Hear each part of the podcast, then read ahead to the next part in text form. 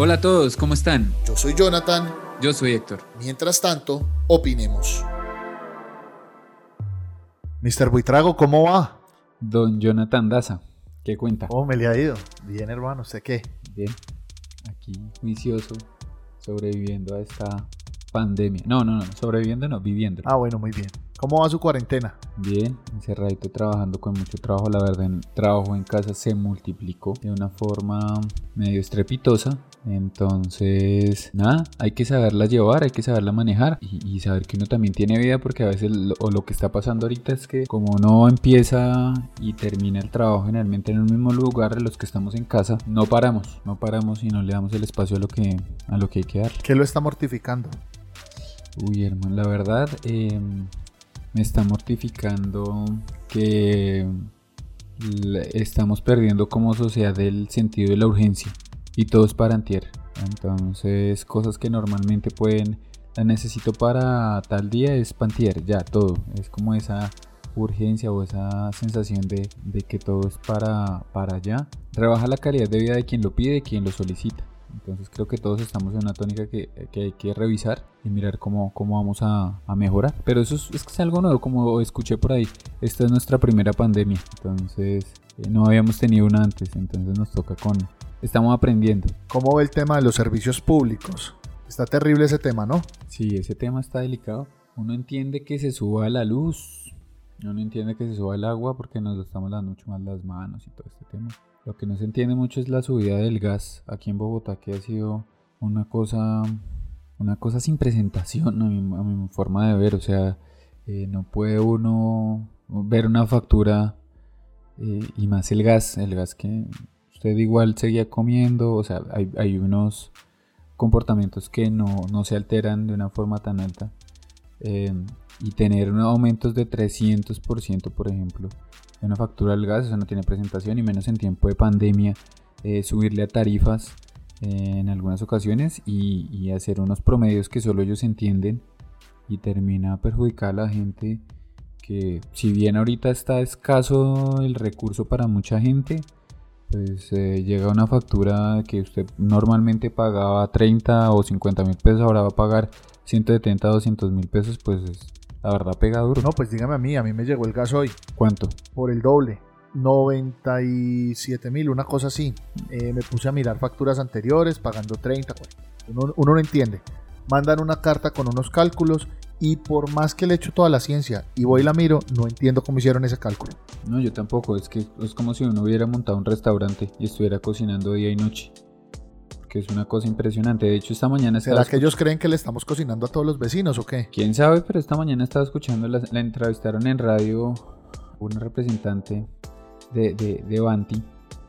Y pues la verdad es que no supo cómo defenderse y la cogieron muy fácil y le, voltearon su, su, teoría del cálculo y la ponderación porque pues usted no puede tener una ponderación de consumo de 20, 30, 40, 20, 30, 40 y al siguiente mes 111. Pero es que de dónde si es que estamos los mismos acá en la casa haciendo lo mismo hace tres meses. O sea, ¿cuál es el? De hecho, a personas les ha llegado la persona que les ayuda a cuidar los hijos o algo. Y dice, bueno, subió un poquito, no sé, que se hace un café o la pero, pero todo eso es una cosa tan bestial. No, no tiene presentación. No tiene presentación, no tiene... ¿Y dónde se queja uno, pues? Digámosle de una vez a la gente dónde nos vamos a ir a quejar usted y yo para ayudarles de una vez. Pues ellos tienen canales directos de, de, para poner sus PQRs, en, las, en, cada entidad lo tiene.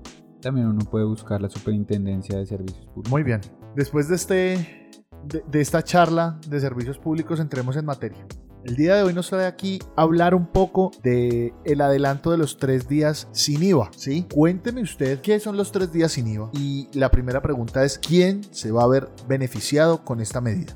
Bueno, los tres días sin IVA es un proyecto que tenía el actual presidente y lo tenía desde su campaña política para llegar a la presidencia. Y consta de tres días en los que los colombianos van a poder hacer sus compras en diferentes rubros eh, sin... El IVA como cargo a sus compras. Entonces eso a quién beneficia? Eso beneficia mucho al consumidor final, a las personas, a nosotros, a todos los que estamos comprando nuestros electrodomésticos y ahorita más trabajando en casa. Pues ejemplo, el, el, primero que es el 19 de junio, sería un muy buen día para las personas que tienen un computador que ya está fallando o el celular. Obviamente no estamos en tiempos de lujo, pero si estamos trabajando en casa y necesitamos, creo que ese es el momento de comprarlo. ¿Quién se va a ver afectado entonces con la medida? No, pues es que afectados como tal, eh, pues el Estado va a recaudar mucho menos eh, impuestos. IVA es uno de los impuestos que sostiene al gobierno, es uno de los mayores rubros, que se recogen obviamente con periodicidad bimestral y cuatrimestral. Pero ahorita el tema es beneficioso para todos para poder, bueno, excepto como les dije ahorita, el gobierno, pero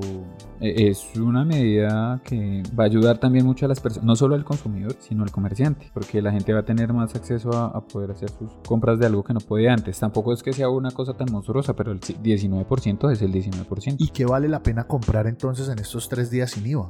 Que valga la pena teniendo en cuenta lo que estamos viviendo ahorita en esta pandemia. ¿Qué vale la pena comprar? Bueno, es que hay varios ítems. Están electrodomésticos como televisores, tablets, parlantes, cafeteras, hornos, bueno, hay varios. Eh, vestuario también como morrales y complementarios. Digamos que tenemos eh, accesorios de, vestuario y, cosas complementarias como también gafas de sol, paraguas, elementos deportivos, juguetes y por último pues se nombran los productos como computadores, eh, bicicletas, insumos para el agro. Pero eso tiene un tope, ¿no? No es que yo ese día vaya a comprar todo lo que yo quiera o lo que yo pueda. Y hay unas características también, es que tiene que ser no, tiene que ser no presencial, compras no presenciales y hechas con eh, medio electrónico, tarjeta de débito, PC, tarjeta de crédito. ¿Quién va a regular a los tramposos? A los que le van a subir el precio desde ya para estar cubiertos cuando llegue ese día, bajarle y no perder nada y más bien ganarse ese IVA.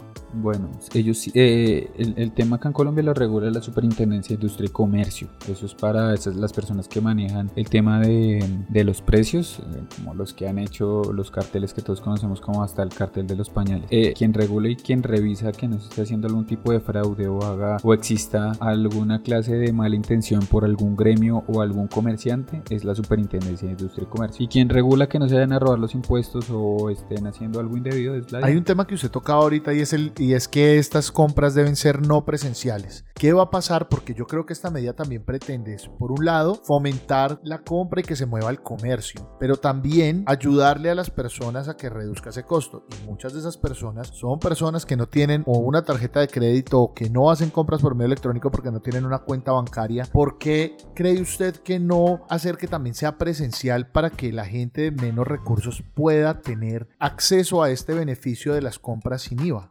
al menos en la actualidad, es por el tema del COVID. Al menos, es una de las, razones. ¿Por qué? Porque eh, si estamos en una política de aislamiento, el gobierno no puede decir, listo, yo promuevo compras, pero de forma presencial, sabiendo que lo que necesitamos es estar aislados. Eso es uno. Y dos, el gobierno siempre ha tenido, pues, y no solo este, sino anteriores, tienen como meta bancarizar todas las, todas las transacciones que se realizan en el país, que realizan los colombianos eh, y no colombianos, todas las personas que estamos en el país, eh, y evitar el uso del efectivo para tener mucho más control de los recursos y que las tributaciones se hagan de, pues, de una forma oportuna y, y una forma real, que no haya evasión. Sí, entiendo totalmente, pero si nos vamos a un mundo real, en Colombia hay muchísima gente reportada, o sea, es, es, es muy perraco que estén bancarizados porque finalmente les van, tienen sus cuentas embargadas y todo, y creo que esa gente también debe poder tener acceso a estos beneficios, porque es que finalmente también en, en los estratos medios es donde, por un lado hay más gente reportada, pero también donde más gente, donde la gente son más consumidores, tienen una cultura muchísimo más grande de consumo. Eh, yo, para eso hay soluciones. Ahorita hay un proyecto de ley para mm, hacer como un borrón y cuenta nueva con temas de deudas de las personas con las entidades financieras. Eso es también cierto y, y, pues vamos a ver cómo evoluciona el tema. No es que le vayan a ahorrar los pasivos, no, pero el tema del historial que es tan difícil, pues sí, eh, no esperar tanto tiempo para, para, volver a tener un historial limpio y quitar esas huellas que pues le hacen tanto daño a las personas cuando van a querer organizar de nuevo sus finanzas y tener una vida crediticia. Pero ahorita existen muchos temas, ejemplo, creo que da vivienda Tiene un producto y es que usted tiene como una especie de tarjeta de crédito recargable. Sí, David Plata. Pues, pues, sin. Pues no estamos haciéndole publicidad a nadie, nadie nos está pagando por eso, pero pues sí, así como la tiene la vivienda que se llama David Plata, también está Neki que es de Bancolombia. Exacto. Entonces usted hace, va y hace una... Ahorita hay muchas opciones, muchas alternativas para, para hacer compras por esos medios, por medios electrónicos. Entonces pues usted las compra normal y si la persona tiene el recurso pues lo hace.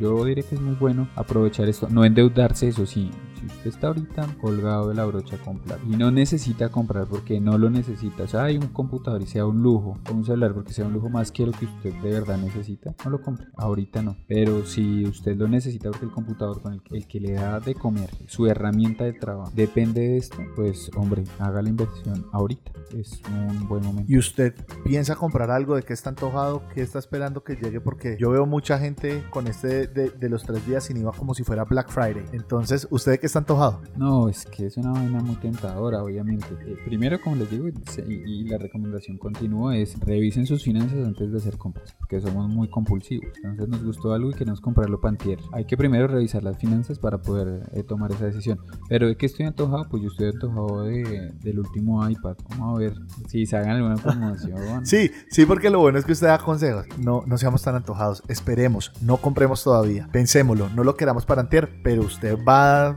Mejor dicho, está esperando que llegue ese día para ir de compras de una. Pues no sé, no, no, la idea es como, pero pues lo aclaro. El iPad para herramienta de trabajo, porque definitivamente sí me ayudaría mucho. Como tú lo sabes, aquí el tema de la tecnología a mí me gusta mucho y a mí algún, hay una, pues una marca que me gusta mucho y la utilizo para todo. Y pues eso sería una gran ayuda para poder seguir desarrollando, por ejemplo, estos programas. En estos días vamos a hacer programita de tecnología bien duro, yo. Eso, eso, a mí me gusta eso. Pero básicamente es eso. Digamos que también hay temas como morrales, de pronto gente que como que necesita el tema de comprar morral porque trabaja cargando algo, ahí estaría la oportunidad para comprar, comprar sin IVA. Hay elementos deportivos, hay que mirar si hay personas que, que trabajan o, o viven de, de, hacer eventos deportivos o de su deporte, desarrollarlo, de competencias, y ve que él puede comprar algunos temas sin IVA, pues también. Si usted tiene un ahorro y piensa darle un compra, una, una compra a su hijo o a su hija y ve que tiene el dinero y hace su flujo efectivo y no se va a afectar mucho, pues cómprele un juguete. Y el tema también, obviamente, el celular, si usted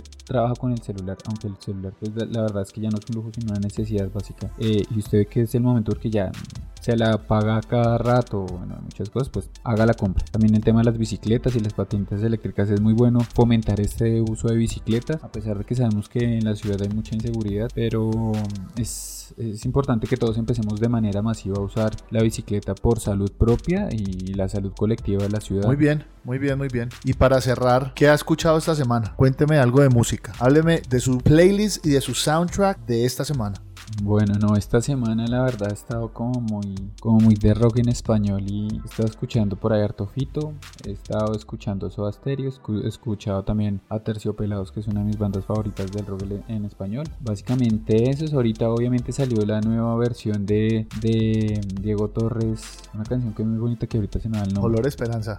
Color Esperanza. Me gustó la versión, está muy como, de verdad, por ahí lo dijo mi esposa, está muy adaptada a ese reality que tenían varios géneros en una misma canción, pero pues a mí me gustó y me parece que aplica muy bien para estos tiempos de incertidumbre, porque es, es lo que más vimos. Entonces, supongo que me va a decir que hoy cerramos con esa canción este, este espacio. Exacto, Color Esperanza, pero la nueva versión. Listo, lo que usted diga. Venga, y usted cuente algo, porque usted no dice nada. No, Mr. Buitrago, usted sabe que yo soy el que, yo, yo pregunto mucho, a mí me gusta preguntar porque así puedo yo tener de su conocimiento y, y nutrir mi espíritu, hermano. no, acá la idea es que es una persona con muchos conocimientos y muy inteligente, entonces también creo que los comparta porque la gente va a querer recibir mucho de los conocimientos que usted tiene. Ahí lo vamos haciendo, se lo prometo. Próximo programa, próximo programa le toca a usted entrevistarme a mí entonces. Las preguntas las va a hacer usted. De una, Listo. Entonces cerramos entonces con la nueva versión de Color Esperanza de Diego Torres, eh, Mr. Buitrago. Un placer gigante nuevamente hablar con ustedes. Dale igual. Adiós.